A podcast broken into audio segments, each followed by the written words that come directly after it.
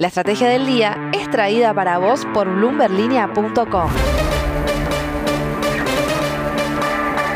Muy buenos días, soy Francisco Aldaya, editor de Bloomberg Línea en Argentina y hoy te voy a traer las tres noticias más importantes para que arranques tu día.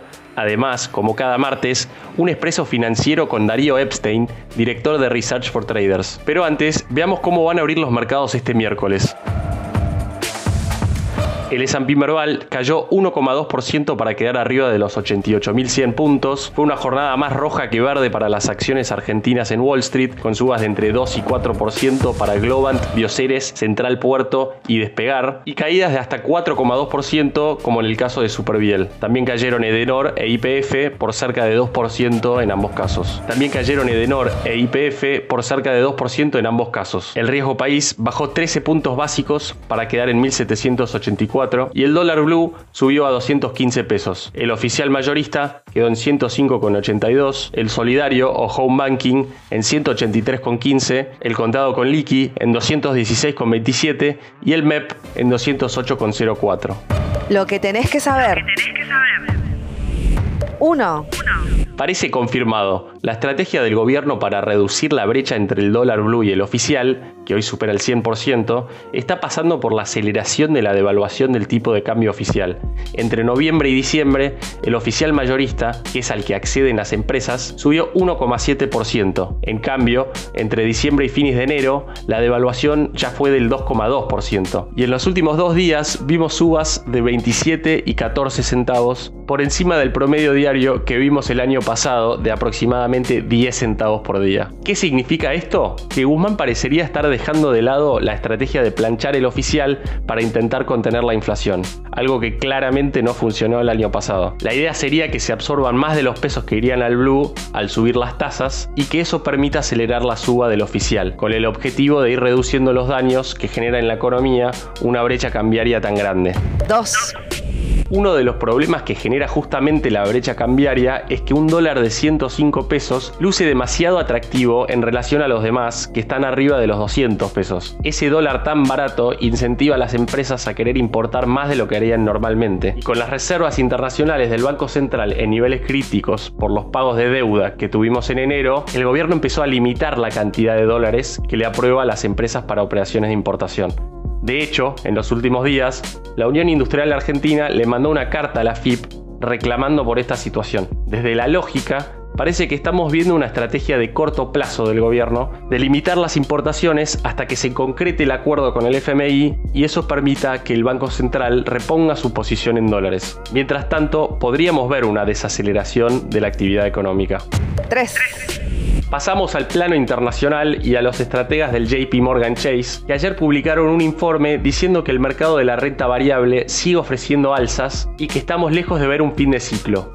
Los analistas se basan en el índice de volatilidad VIX, un indicador clave que sirve como un termómetro del sentimiento de los inversores. Los datos muestran que la señal del VIX se disparó 21 veces desde 1990 y que cada vez que eso sucedió, el índice S&P 500 subió 9% en los seis meses posteriores.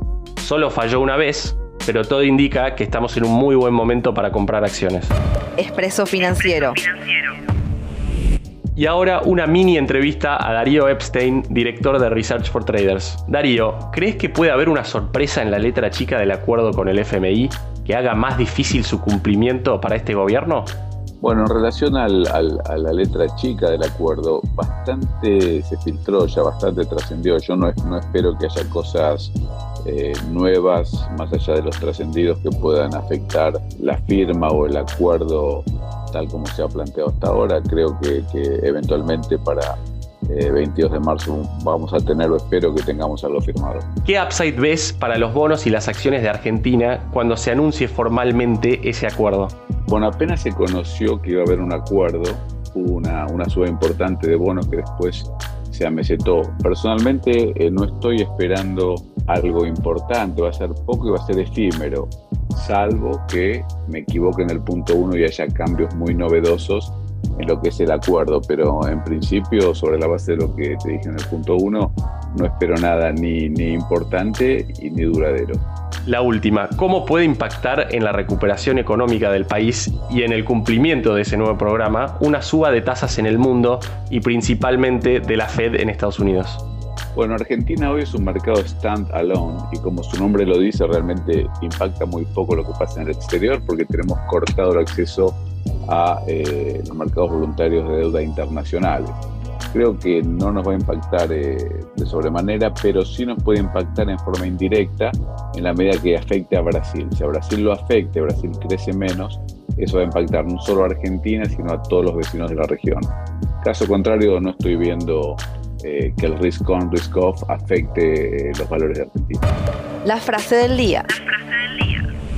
Para cerrar, escuchemos este comentario de la columna de ayer en el diario Clarín de Miguel Kiel, ex subgerente general de Economía de la Nación y actual director de la consultora Econviews. Las reservas nunca estuvieron tan bajas. En la crisis del 2001 llegaron a 10 mil millones de dólares, en el 2015 a 3.800 millones de dólares y hasta el último viernes rondaban en 400 millones de dólares. Ya son preocupantes los números que da Kiel, pero otros economistas ya estiman que las reservas son negativas haciendo cada vez más urgente que se cierre el acuerdo con el FMI. Esto fue un nuevo capítulo de la Estrategia del Día Argentina. Yo soy Francisco Aldaya, editor de Bloomberg Línea, y me podés seguir en Twitter en arroba franaldaya.